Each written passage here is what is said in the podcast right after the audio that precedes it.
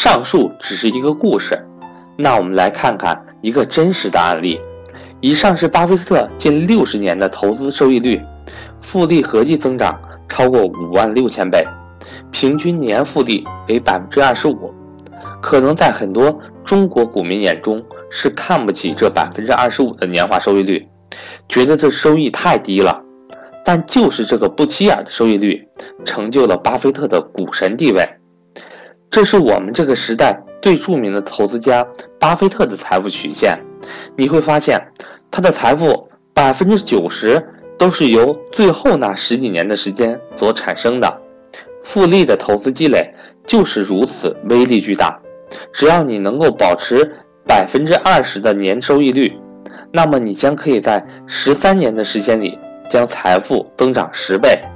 这也是百分之九十的财富由最后那十三年时间所产生的原因。事实上，只要根据一些简单的投资原则，投资一些优质的股票，学习一些投资技巧，长期复利可以达到百分之二十甚至更高。若能达到百分之二十的长期复利，那么一百年的复利收益率将会是八千二百八十一万七千九百七十四倍。只要你现在投资一万元，一百年后。你的家族后人将拥有八千亿，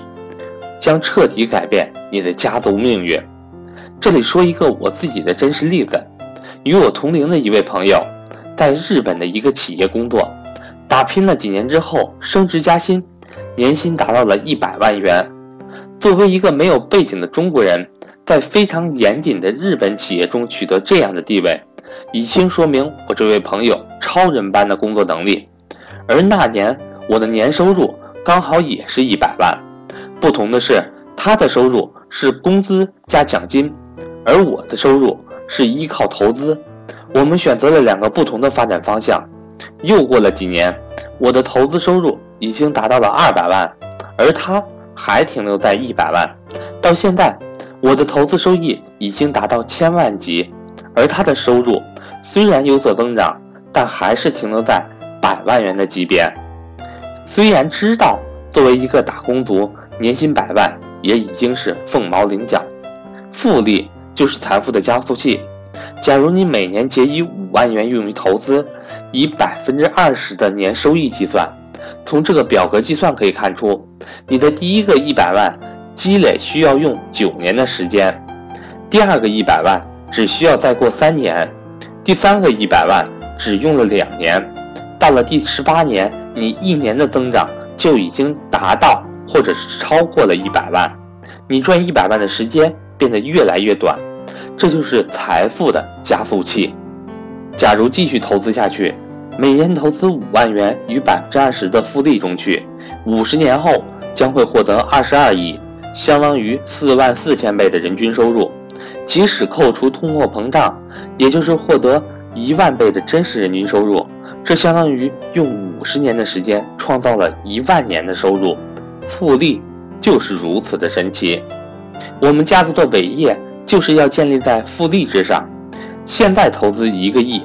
百分之二十年收益，复利五十一年就是一万亿。即使我做不到，也请我的后人继承我的遗愿，达到一万亿的那天，请来我的墓前告慰我。另外，复利投资。还有一个很重要的作用，它让你意识到再投资的重要性。就像我之前所提到的，年薪百万的朋友，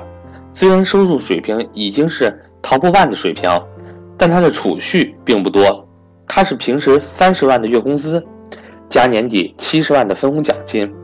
一下子一大笔钱到手了，又没有很好的投资渠道，钱放在卡上，不知不觉就花光了。